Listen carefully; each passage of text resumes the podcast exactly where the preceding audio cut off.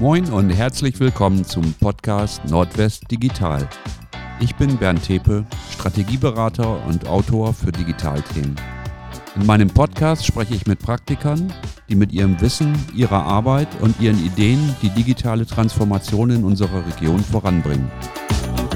Von meinen Gästen möchte ich vor allem erfahren, worauf es besonders ankommt, damit Digitalisierungsprojekte in Unternehmen erfolgreich verlaufen. Moin und herzlich willkommen zu einer neuen Folge von Nordwest Digital. Mein heutiger Gast ist ein international erfahrener Industrie 4.0 Experte.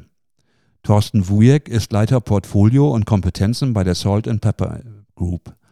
Der gebürtige Gladbecker lebt mit seiner Familie in Jade.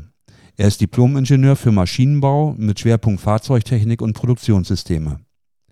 Mein Gast hat zudem Electronical Engineering sowie Mathematik und Informationstechnologie in Bochum und Hagen studiert.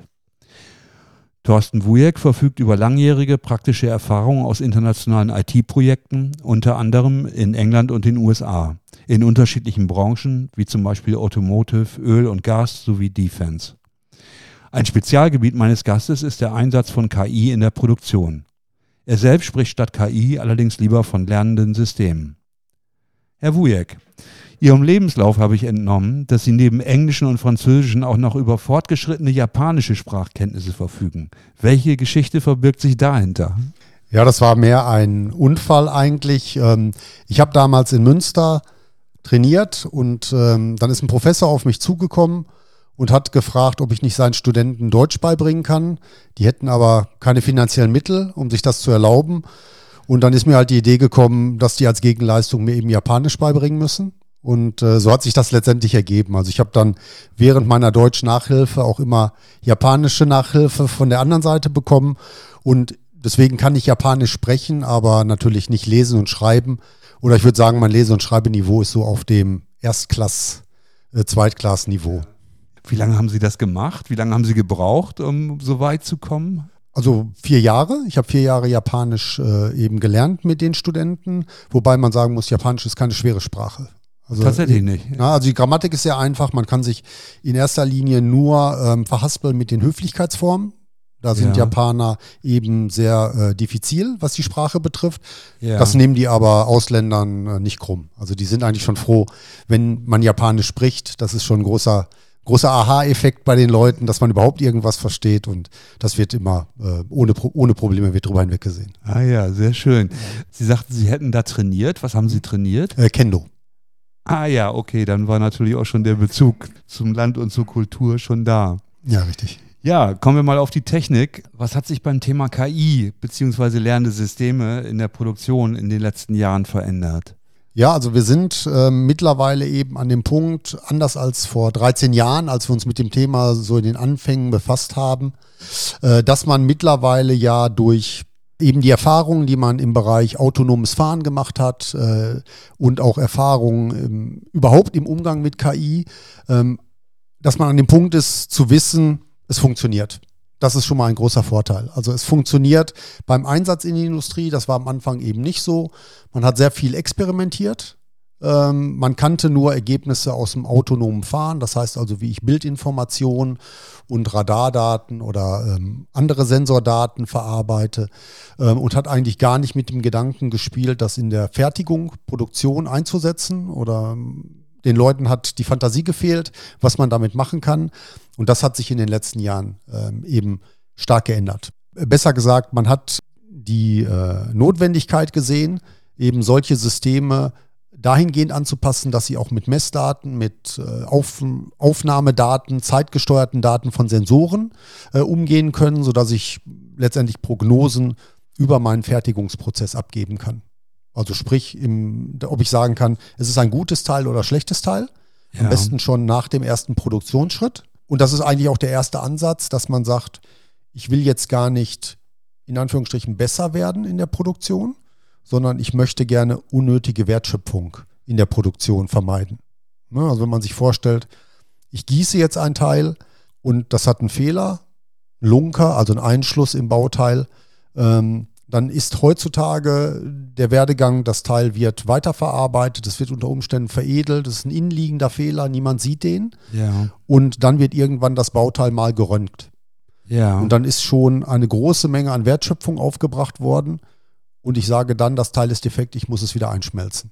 Das ja. heißt also, man versucht eigentlich den Mehrwert momentan bei Lernsystemen durch ähm, Quick Wins, sogenannte Quick Wins zu erreichen, indem ich sage, ich kriege ein sehr schnelles Ergebnis bei Einsparung von Kosten oder bei Vermeidung von unnötiger Wertschöpfung und das bringt eben mich dazu, dann auch Projekte weiter zu verfolgen, zu sagen, ich versuche jetzt eben meinen Prozess als in Anführungsstrichen digitalen Twin zu erlernen, um dann auch Ausschuss zu vermeiden, um die optimalen Betriebsparameter letztendlich für das System zu, zu entwickeln. Können Sie nochmal erklären, was denn dann das System lernt? Also ich habe, habe jetzt verstanden, äh, ich sag mal, durch, durch Bildsensoren wird erkannt, dass ein Fehler im Material sich befindet. Hm. Das ist ja das Erste. Was ist das, was das System in diesem Fall lernt? Das heißt also, sich in der Qualität auch verbessert. Also das, was Sie gerade angesprochen haben, ist ja schon der Schritt hinterher. Also wenn ich einen Bildsensor habe oder ein bildgebendes Verfahren, ähm, dann bin ich ja schon aus aus der Produktion heraus. Dann bin ich eher schon bei der Qualitätssicherung, also bei der Inspektion. Ja. Sei es jetzt Röntgen oder ein klassisches optisches Verfahren über eine Kamera. Ähm, was wir ja versuchen, ist direkt im ersten Produktionsschritt über die Messwerte, die man bekommt. Das heißt also Sensordaten über, das können Temperaturen sein, das können Drücke sein, das können äh, Durchflussgeschwindigkeiten sein. Eben in diesem Zusammenspiel aller dieser Sensorinformationen eine Prognose darüber abzugeben, ob das Teil gut oder schlecht ist. Und das ist anders mittlerweile, weil in der früheren Zeit hat man eben über Schwellwertbetrachtungen also ich habe einen Parameterraum gehabt und wie man es beim Auto kennt, also wenn die rote Lampe angeht, dann weiß ja. ich, da ist was kaputt oder gleich geht was kaputt. Ähm, so wird in der Produktion im klassischen Umfeld auch noch gearbeitet. Also man hat Schwellwerte, wenn die überschritten sind, weiß man, in dem Teil ist ein Fehler oder das ist, ist nicht, nicht benutzbar oder weiterverarbeitbar.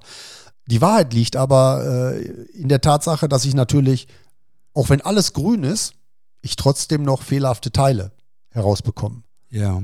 Und das ist eben der Ansatz, wo KI helfen kann.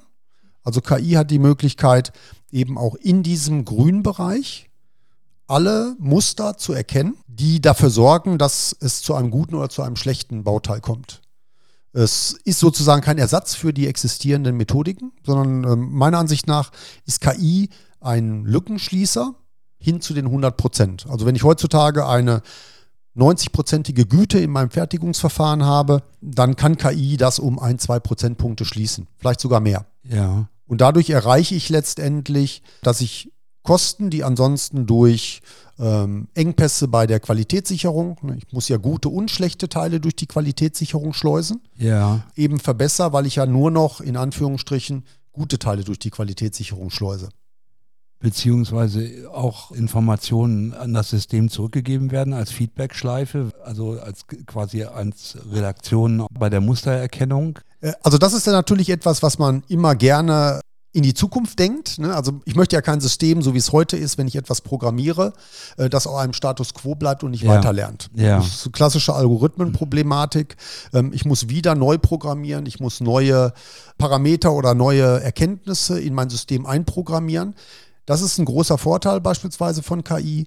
Ähm, ich brauche nur neue Daten. Das System ja. lernt, ich muss nicht neu programmieren, sondern es lernt sozusagen neue Effekte, ähm, neue Fehler, neue Prozessmethodiken, neue Muster durch neue Daten. Ja. Ähm, das Zurückspielen, das existiert, das gibt es, das äh, nennt sich Continuous Learning. Das kann automatisiert passieren.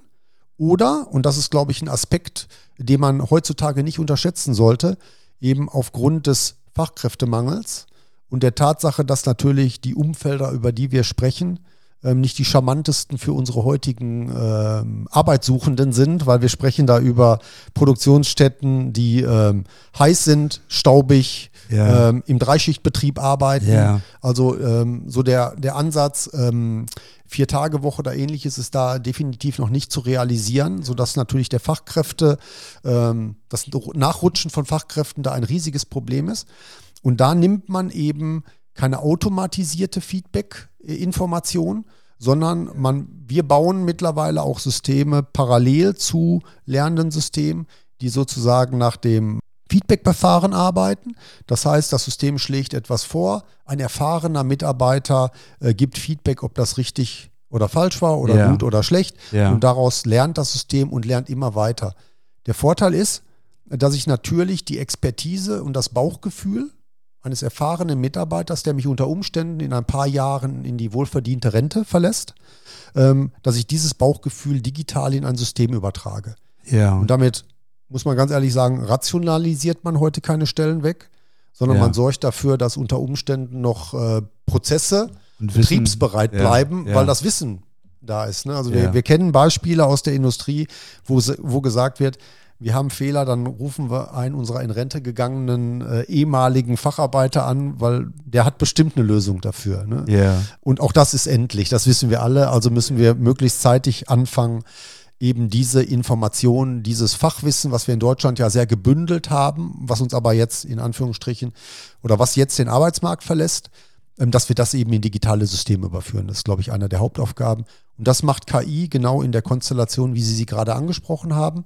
Also sowohl das lernende System als auch das System, dass sich das Feedback zurückholt. Das nennt man Reinforcement, dass man diese kombiniert, weil dann kann man sozusagen ein System als Training on the Job oder als Auszubildenden betrachten. Ja. Also weiß am Anfang wenig. Und wenn ich ihm durch einen Experten die richtigen Informationen gebe, dann weiß es nachher in Anführungsstrichen so viel wie der Experte und kann auch neue Schlüsse ziehen. Und wenn ich ein Gros von Experten habe, dann wird es den Mittelwert in Anführungsstrichen der Expertise des Experten äh, versuchen, in das System zu überführen. ja. Und wenn Sie einen schlechten Experten haben, dann wird natürlich wenig äh, Expertise bei dem System ankommen. Ne? Also ja, deswegen sprechen wir auch immer von guten und schlechten Daten. Ach so, das hängt mit den Experten zusammen. Oder mit Okay. den Daten. Ne? Also das ist dann, ja, aber die kommen ja irgendwo her. Genau, ist ein zweischneidiges Schwert an der Stelle. Ja, das ist ein spannender, spannender Aspekt. Also der war mir noch überhaupt nicht so, so bewusst, dass es ja auch darum geht, im Grunde genommen Wissen weiterzutragen, was im Moment noch in den, in den Köpfen sich befindet. Äh, Das ist momentan auch, äh, um ehrlich zu sein, am Anfang war es eben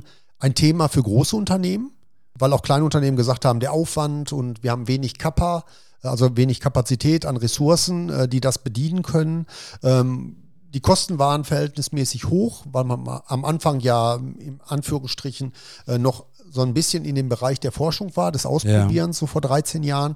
Ähm, aber mittlerweile sind auch kleine Unternehmen ähm, an dem Punkt zu sagen, äh, wir müssen was tun. Also wir, wir brauchen diesen Übertrag von Expertise Ja. und das sind teilweise Initialprojekte, äh, die mittlerweile eben da stattfinden. Und man wundert sich manchmal, aber auch das Thema ChatGPT, was ja äh, Ja. durch aller Munde momentan geht, ist in Industrieunternehmen ein Thema geworden. Und zwar nicht nur im Bereich des Büros, sondern mittlerweile auch, man, man ähm, überlegt sich, ob man nicht Maschinen mit ChatGPT ausstatten kann, um Kommunikation direkt mit Technologen äh, durchzuführen, um Maschinenwartung zu vereinfachen, um, damit ich eben nicht immer wieder den äh, Telefonsupport bemühen muss, der ja auch einen Kostenfaktor in Industrieunternehmen Ja. darstellt.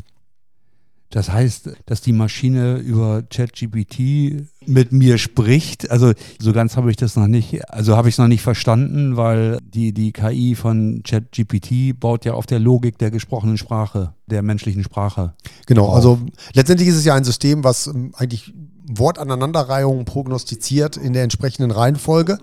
Also es, äh, deswegen muss man da auch unterscheiden. Deswegen habe ich auch gesagt, es gibt die Ansätze und es gibt die Ideen, so etwas zu benutzen. Ja. Ähm, ich muss natürlich ganz stark unterscheiden zwischen ähm, verbaler Prognose ähm, und einem ähm, Knowledge-System, also einer Wissensbasis.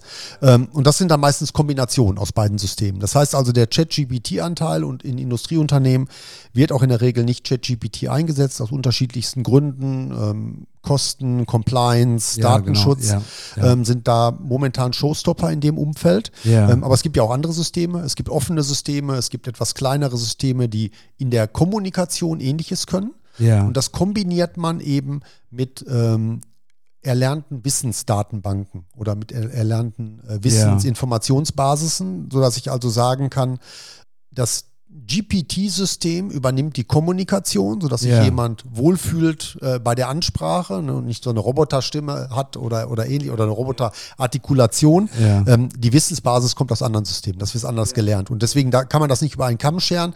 Ähm, meine oder mein Einwand war einfach nur, dass man sich nicht nur im Abseits von, von klassischen äh, Büroumgebungen, Ja. mittlerweile auch mit Einsatzszenarien von sprachgesteuerten oder wortbasierten Einsatzszenarien äh, auch auseinandersetzt, Ja. auch in der Industrie. Da gibt es also auch mittlerweile Anwendungsfälle, ähm, die durchexerziert werden, wo wir momentan die ersten Berührungspunkte mit haben, eben genau aus der Basis heraus. Ich muss wissen, eigentlich über das ganze Unternehmen, am besten mehrsprachig, eindeutig verteilen. ne? Also Ja, wir, genau. wir kennen sowas in verteilten Großunternehmen, wenn in einem Werk äh, Fehler aufgenommen werden oder irgendwelche ähm, Montagen und Diagnosen dur durchgeführt werden, dann wird es in China äh, dokumentiert, dann wird es in Amerika dokumentiert, in ja. Brasilien. So, und wenn jetzt in Deutschland einer nach diesem Fehler sucht, wird er ihn in der Regel niemals finden. Ja. Und eben solche Systeme können dafür sorgen, dass ich mehrsprachig, sinnbasiert solche Informationen eben finden kann und auch durch unsere klassische Sprache und nicht durch Ja. Schlagwörter eben danach suchen kann. Ich glaube, das ist ein großer Vorteil äh, für die Zukunft, um solche Informationen auch zu vereinheitlichen, gerade im glo- globalen Umfeld. Ja, ein sehr spannender, sehr spannender Aspekt der ganzen Thematik. Was sind das für Kunden? In welchen Branchen, Größenordnungen arbeiten Sie? Ähm, von bis, ich hatte es gerade angesprochen, also natürlich waren die ersten Kunden die üblichen Verdächtigen. Also ich äh, habe angefangen mit OEMs zu arbeiten. ähm, Also im, im Automobilbereich, schätze mal. Ja, Ja, okay. also der klassische Auto, da komme ich her, der klassische Automobilbereich. Und da eben der Bereich Produktion, weil wie ich ja schon sagte, am Anfang waren in erster Linie bildgebende Verfahren. Das autonome Fahren hat großen Einfluss gehabt. Da war es klar, das war der übliche Verdächtige, wo man äh, künstliche Intelligenz eingesetzt hat. Ähm, aber letztendlich ähm, so in der Produktion, wo man ja mit sehr vielen zeitgesteuerten und zeitabhängigen Daten gearbeitet hat, hat einem die Fantasie gefehlt. Und damit haben wir eben Ja. am Anfang angefangen. Ähm, Automobilindustrie, weil da eben eine sehr breite Palette an Produktion und Verfahrenstechniken eingesetzt werden. Und dann hat sich das nachher auf Zulieferer, äh, kleinere Unternehmen eben jetzt auch mittlerweile ganz kleine aus den gerade genannten Gründen, der Fachkräftemangel Ja. und andere Mechanismen, um, um äh, Informationen zu konservieren, eben äh, dahingehend entwickelt. Also wir bedienen mittlerweile im Ingenieurwesen und auch da interdisziplinär, aber es ist eben schwerpunktmäßig Produktion und Industrie. ja, Aber es ist nicht nur noch Automobilindustrie. Da bedienen wir mittlerweile alle Fragestellungen im Bereich der Produktion. Metallverarbeitung, äh, Spritzgießen, also auch Plastikverarbeitung, ja. optische Inspektion und Qualitätssicherung. Das sind so unsere Schwerpunktthemen, die wir in der Industrie realisieren. An welchen Projekten arbeiten Sie gerade und, und welche besonderen Herausforderungen äh, begegnen Ihnen dabei? Sie lachen, äh, das ist natürlich nicht die Frage nach irgendwelchen konkreten Namen, das ist mir schon klar. Also, Ja. Also wir arbeiten eigentlich immer fast an den gleichen Projekten, weil wir Ja. natürlich äh, Projektarten, also nicht gleichen Projekten, aber Ja. Projektcharakteristiken, weil wir natürlich ein sehr tiefes Know-how jetzt über die 13 Jahre gerade im Bereich Urumformverfahren gewonnen haben, also sprich ähm, Gießen, Schmieden, ähm, aber auch zersparende Verfahren wie Ja. Fräsen oder Fügeverfahren wie Schweißen. Äh, Das sind so die Projekte. Und das ist eben ähm, spartenübergreifend, weil ob es jetzt ein ähm, Küchenmaschinenhersteller ist, äh, der Laser schweißt, ähm, oder ob es ein Automobilhersteller ist, der Laser schweißt, oder ein klassischer Blechverarbeiter, ja, alles unsere Kunden. ja, Ähm, und eben, wir versuchen ja in diesem Bereich nicht nur KI, sondern eigentlich auch nachher die Umsetzung mit zu begleiten. Also wie passe ich den Prozess an? Was muss ich ändern? Gerade in der Qualitätssicherung habe ich ja meistens manuelle Prozesse. Das ja. heißt also, jemand muss ein Bauteil äh, in die Hand nehmen, muss es optisch inspizieren. Und da ist natürlich nachher die Fragestellung, was nutzt mir ein KI-System, was das erkennt? Es muss ja auch das Teil greifen und sich angucken. Also letztendlich die Umsetzung der Automatisierung ist auch ein Thema, was, glaube ich, bei der KI mittlerweile nicht mehr unterschätzt werden darf, weil nur die Erkenntnis, dass KI etwas kann, führt noch nicht zu einer Lösung in der Industrie. Auch das mussten wir lernen. Ne? Also es geht nicht nur um der KI willen äh, in den Projekten, sondern es ist immer ein Lösungsansatz am Ende des Tages, der meistens in einer Automatisierung endet. Wie gehen Sie vor? Also äh, wie, wie fängt ein solcher Prozess an? Meistens mit der Begutachtung der Daten. Ja, also den Prozess kennen wir in der Regel, deswegen fühlen wir uns ja auch so wohl. Also Salt Pepper in Anführungsstrichen besteht und lebt ja durch und mit Ingenieuren. Das ist unsere DNA. Ja. Ähm, das heißt, wir, wir können für fast jeden Engineering-Prozess auch das entsprechende Know-how mitliefern, sodass wir uns eigentlich in die Prozesse nicht mehr einarbeiten müssen. Das ist ein großer Vorteil. Ähm, wir müssen uns also nur auf die Daten stürzen und konzentrieren.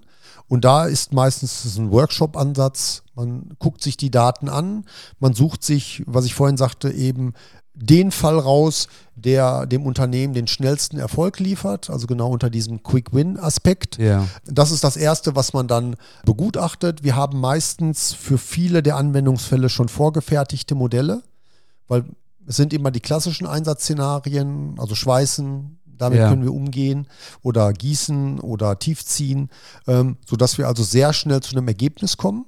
Und so sind unsere Projekte dann auch ges ge ge gestaltet. Also das heißt, wir haben eine erste Phase, in der wir eben eine Machbarkeit demonstrieren. Das endet dann in einem in einer Prognosegüte bei 70, 80 Prozent. Ja. Das ist noch nicht produktionseinsatzfähig, das wissen wir alle. Aber man kann schon demonstrieren, in den Daten sind Muster, die dafür sorgen, dass ich letztendlich diese Lücke, die ich vorhin angesprochen habe, zwischen meinem jetzigen Gütezustand und den 100 Prozent etwas schließe. Ja. Phase 2 heißt dann eigentlich, das System so weit zu optimieren, bis es nicht weiter optimierbar ist, aus den heutigen äh, Gegebenheiten heraus. Und das, die, die Phase 3 ist letztendlich alles das drumherum, wo ja auch schon Fragen zu gekommen sind, sprich Implementierung, äh, wie etabliere ich durchweg äh, Continuous Learning, also dass mein System Ja. immer wieder auf ak aktuellem Stand ist. Ähm, wie löse ich Fragestellungen global eben zu warten, auszurollen, äh, zu modernisieren und auch da unterstützen wir letztendlich. Was ist erfolgskritisch in der Zusammenarbeit? Also worauf kommt das besonders an oder woran scheitern auch mal Projekte? ganz am Anfang an den Daten. Also das ist äh, häufig einer der, der Haltepunkte schon beim Start des Projektes. Ähm, also wenn man beispielsweise nicht die richtige Sensorik hat, ne, das Ah, sieht ja. man aus den Daten, ähm, um, um äh, Erkenntnisse, die der Kunde gerne haben möchte, auch äh, zu realisieren oder zu ermitteln, Ja. dann ähm, muss man da stoppen. Also man reitet kein totes Pferd. Also über den Status sind wir hinweg. Wir sagen nicht, ja, irgendwas werden wir schon finden, dass wir besser sind, sondern wir können mittlerweile sehr gut einschätzen, ob die Datenlage gut genug ist, um das Ergebnis des Kunden auch zu realisieren. Das Ja. ist also mit einer unserer, ähm, unserer Vorteile. Und dann eigentlich eher nachher beim Projekt in der Umsetzung habe ich die Akzeptanz. Ja. Ja, also ich brauche die Mitarbeiter gerade in der Prototypenphase äh, oder in einer Feedbackphase. Ne? Also wenn jemand gegen ein System arbeitet, weil er beispielsweise äh, Angst hat, seinen Arbeitsplatz zu Ja. verlieren, ähm, da kann ich nicht davon ausgehen, dass der mir ähm, ehrliches Feedback, wenn wir jetzt über dieses Feedback-Lernen sprechen, Ja. äh, dass der mir dieses Feedback gibt. Also das heißt auch, wir müssen auch auf der Soft-Skill-Ebene sehr viel Arbeit auch im Vorfeld ähm, durchführen, dass die Akzeptanz bei den Leuten da ist, dass Ängste genommen werden, ähm, weil, wie ich gerade schon sagte, also es besteht bei keinem Projekt und bei keinem Unternehmen, ähm, mit dem wir aktuell sprechen, Rationalisierungsbestrebung, sondern Ja. es ist äh, eigentlich Konservierung der aktuellen Situation, weil Leute gehen oder weil keine neuen Mitarbeiter äh, am Markt verfügbar Ja. sind, die nachrücken. Ja, ja, es zeigt sich ja durchgehend, dass Hm. also beim ganzen Thema Digitalisierung, Kommunikation Definitiv, ein, ja. ein, ein, ein Riesenthema ist.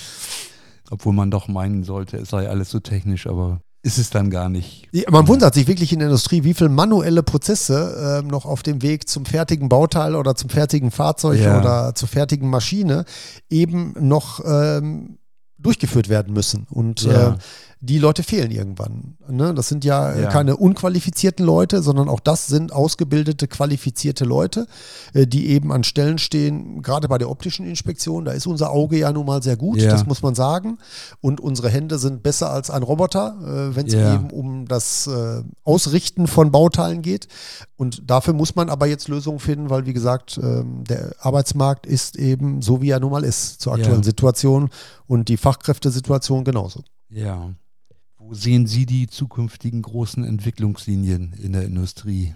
Ähm, also wir, wir haben ein paar Ansätze, wo wir eben meinen, dass sich da etwas tun wird, äh, gerade im Bereich der Montage. Ähm, Da haben wir gewisse Aspekte, wo man sagt, auch da brauche ich Mitarbeiter. Also ich habe an einigen Stellen eben Montageaktivitäten, die nur von Menschen ausgeführt werden können es muss jetzt nicht die fertigende Industrie sein, es kann auch die Wartungsindustrie sein. Sprechen wir mal über Windanlagen. Ja. Also es wird sehr schwierig sein, einen Roboter, eine Windanlage hochzuschicken und dann oben in der Kanzel entsprechende Arbeiten durchzuführen. Ja. Dafür muss ich aber dann auch Leute entsprechend unterstützen.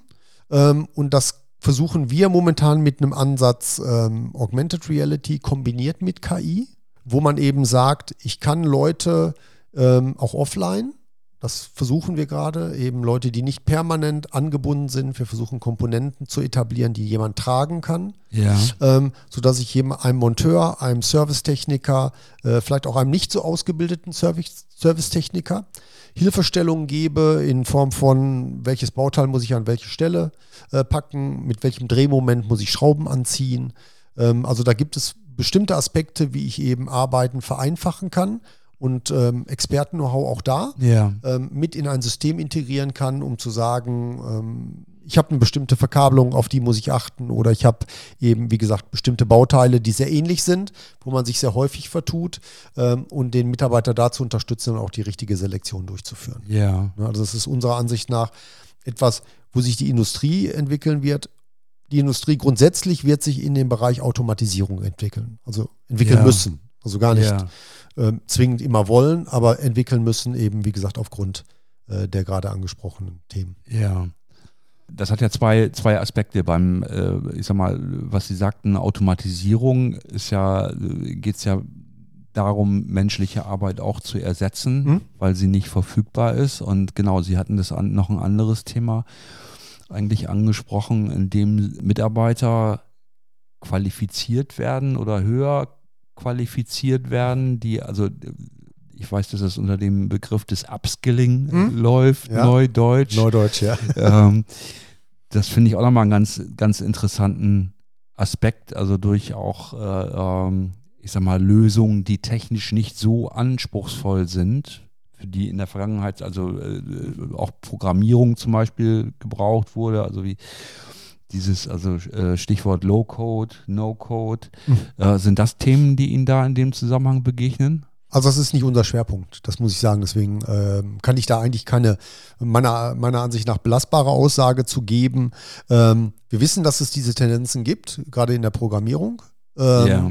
Aber es hat natürlich alle seine Vor- und Nachteile. Das eine ist, äh, das simplifiziert äh, natürlich den, den Aufwand sorgt aber meistens für entsprechenden Overhead, weil ich äh, durch solche Ansätze äh, muss ich natürlich Dinge generalisieren. Ja. Ähm, und das erreiche ich standardmäßig eigentlich nur durch höhere operative Kosten. Ne? Also gerade in ja. der Programmierung. Ich muss ja. unter Umständen, ich habe mehr in Anführungsstrichen ähm, im Hintergrund, als das, was ich eigentlich benötigen würde. Ne, das sieht man sowieso grundsätzlich in der Programmierung. Ich komme ja noch aus einer Zeit, wo um jedes äh, Bit und Byte äh, gekämpft wurde. Yeah. Ich habe also sehr früh damit angefangen, im Alter von zehn.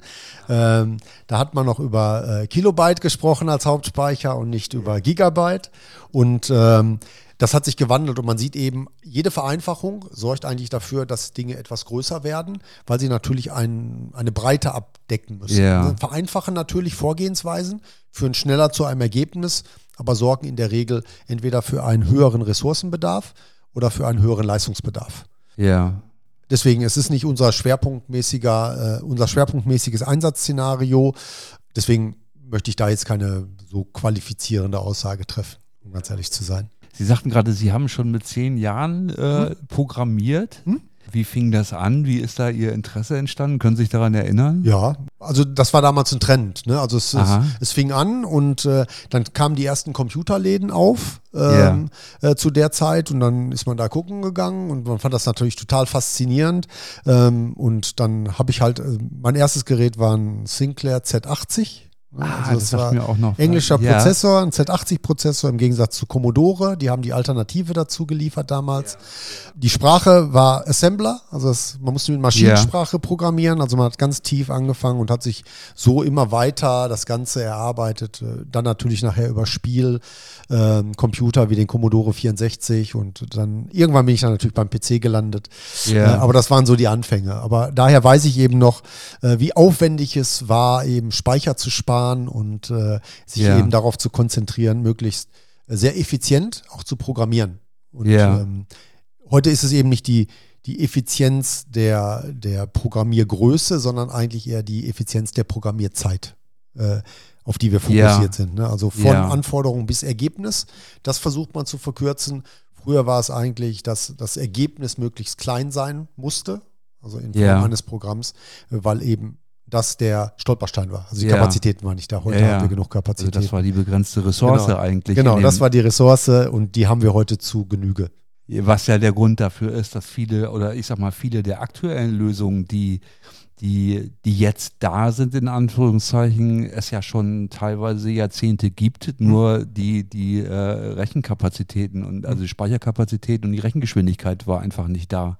So hat ja KI angefangen. Wenn Ja, wir das, wenn wir ja. das mal, ne, das ist ja ein guter Stichwort genau zu unserem Thema heute. Ja. Äh, wenn wir überlegen, gibt es ja ähm, über das Multi-Perzeptron gibt es ja äh, schon Untersuchungen aus den 70er, 80er Jahren. Ja. Ähm, dann gab es die mathematischen Werkzeuge nicht, also das ganze, ähm, der ganze Mechanismus der Backpropagation ist ja erst sehr viel später implementiert worden, der erst dafür gesorgt hat, dass ich Modelle automatisiert lernen lassen kann. Und dann fehlte natürlich die Rechenleistung. Ja? Ja. Also man hatte alles, man hatte ähm, die Theorie, man hatte ähm, die Werkzeuge, um das zu realisieren, aber Ja. man hatte die Rechenleistung nicht.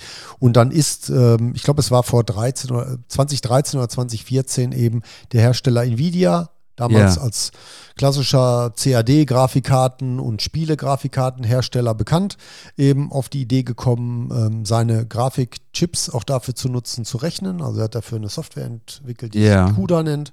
Ähm, und dann hat man eben auf den Grafikkarten parallel gerechnet. Und da KI ja in Anführungsstrichen hochparallelisierbar ist, äh, sind dann irgendwann Leute auf die Idee gekommen, Grafikkarten dafür zu nutzen. Und so Ja. ist dann eben durch den ähm, Grafikkartenhersteller Nvidia und diese Ansätze, Grafikkarten dafür zu nutzen, auch äh, Tensor-Architektur in Grafikkarten zu implementieren, ähm, eben hat so einen rasanten Fortschritt erreicht äh, und ist sozusagen zum Status quo geworden. Also eigentlich hat dieser Grafikkartenhersteller dafür gesorgt, ähm, dass KI da ist, wo wir, wo wir sie heute finden. Ja. Eine hohe Akzeptanz, ähm, eine entsprechende Rechenleistung, die da bereitsteht, schon in jedem kleinsten Gerät, muss man Ja. ja sagen, steht ja heute schon immense Rechenleistung bereit. Ja. Wir haben KI-Anwendungen in unseren Handys, ähm, Ja. ne, die da laufen ähm, und äh, daran sieht man, äh, es hat uns überall eingeholt äh, ähm, und es ist überall sichtbar. Äh, die Streiks in Amerika momentan kommen ja auch genau aus diesem Ansatz, dass Schauspieler Ja. äh, eben Angst haben, äh, durch KI ersetzt zu werden, weil Ja. sich mittlerweile mit den Systemen ja in Anführungsstrichen ähm, Fake-Gesichter oder ja. realitätsnahe Szenen und äh, Sprachen, Konversationen, ähm, Musik entsprechend auch erstellen lassen. Ne? Das ist die große Gefahr. Ja. Ja, aber das ist nochmal ein spannender Aspekt. Das wusste ich nicht. Also, beziehungsweise diese Geschichte kannte ich noch nicht. Das ist eigentlich über die Grafikprozessoren gelaufen ist. Eigentlich auch über etwas, was ja auch schon vorhanden war, Hm. was dann, ich sag mal, neu eingesetzt wurde oder der neuen Funktion zugeführt Ja, es kam wurde. eben die, die Idee des Herstellers über Ja. eine, ähm, eben über eine Schnittstelle, also dieses CUDA, ne? also es ist dann eben ein Grafikkartenbasierte äh, Programmier, äh, also eine Programmierbibliothek, die bereitsteht Ja. und die letztendlich nichts anderes macht als das, was man früher unter bei mehr Prozessor äh, CPUs Ja. gemacht hat, dass man das eben auf die kleinen Grafikcores Ja. umsetzt. Äh, und das war sozusagen der Anfang. Und dann hat Ah, man ja. immer mehr an der Optimierung gearbeitet, äh, die Architektur der Grafikkarten, den Architekturen von neuronalen Netzen anzupassen oder den Methodiken, wie gearbeitet wird oder wie trainiert wird oder wie auch nachher äh, die Überprüfung, also die Inference durchgeführt wird im Modell. Und dadurch ist natürlich dieser rasante also der, der Hersteller ist immens gewachsen. Ja. Also der, ich habe jetzt nicht genau das Wachstum des Börsenwertes, aber es ist äh, Ja, gigantisch Exorbitant. Ja, es ist ja, exorbitant. Genau, äh, natürlich auch der technologische Fortschritt. ja, ja, Und man muss sagen, es jetzt der alleinige, was auch nicht gut ist, ne? eigentlich der alleinige Anbieter so einer Lösung, ja. was Ah, den ja. Markt eigentlich immer verfälscht. Aber ähm, es hat dem ganzen KI-Umfeld einen riesigen Aufschwung gegeben. Das wusste ich gar nicht, dass das der einzige Anbieter ist für diese, also die haben quasi ein Monopol die haben ein quasi Monopol. Es gibt noch andere Grafikkartenanbieter, aber dadurch, dass eben genau alle auf dieser CUDA-Schnittstelle aufsetzen, die CUDA-Schnittstelle funktioniert zum Standard. Großteil eben mhm. mit der Hardware des Herstellers, was man ihm jetzt nicht äh, krumm nehmen kann. Ne? Nö, nö, das ist schon nachvollziehbar. Ja, Herr Wujek, unsere Standard-Schlussfrage würde ich Ihnen gerne stellen. Ja, ne? äh, das ist wo sehen Sie aktuell die größten Herausforderungen bei der digitalen Transformation in unserer Region? Das ist eine gute Frage, aber auch eine schwere Frage. Ja. Also ich glaube, es ist in Teilen auch das Verständnis, was ist Digitalisierung. Das haben eben, wenn ich in den Unternehmensbereich gehe, weil Digitalisierung in einem Unternehmen fängt ja von der klassischen Bürodigitalisierung bis hin zur Smart Factory. Ja. Und ich decke so ein riesiges Umfeld ab Viele tun sich eben einfach damit, das Büro zu digitalisieren. Eigentlich ist das für viele, wenn man das ketzerisch sagen möchte, eigentlich das, das papierlose Büro und dann denken viele, sie sind schon durchdigitalisiert. Yeah.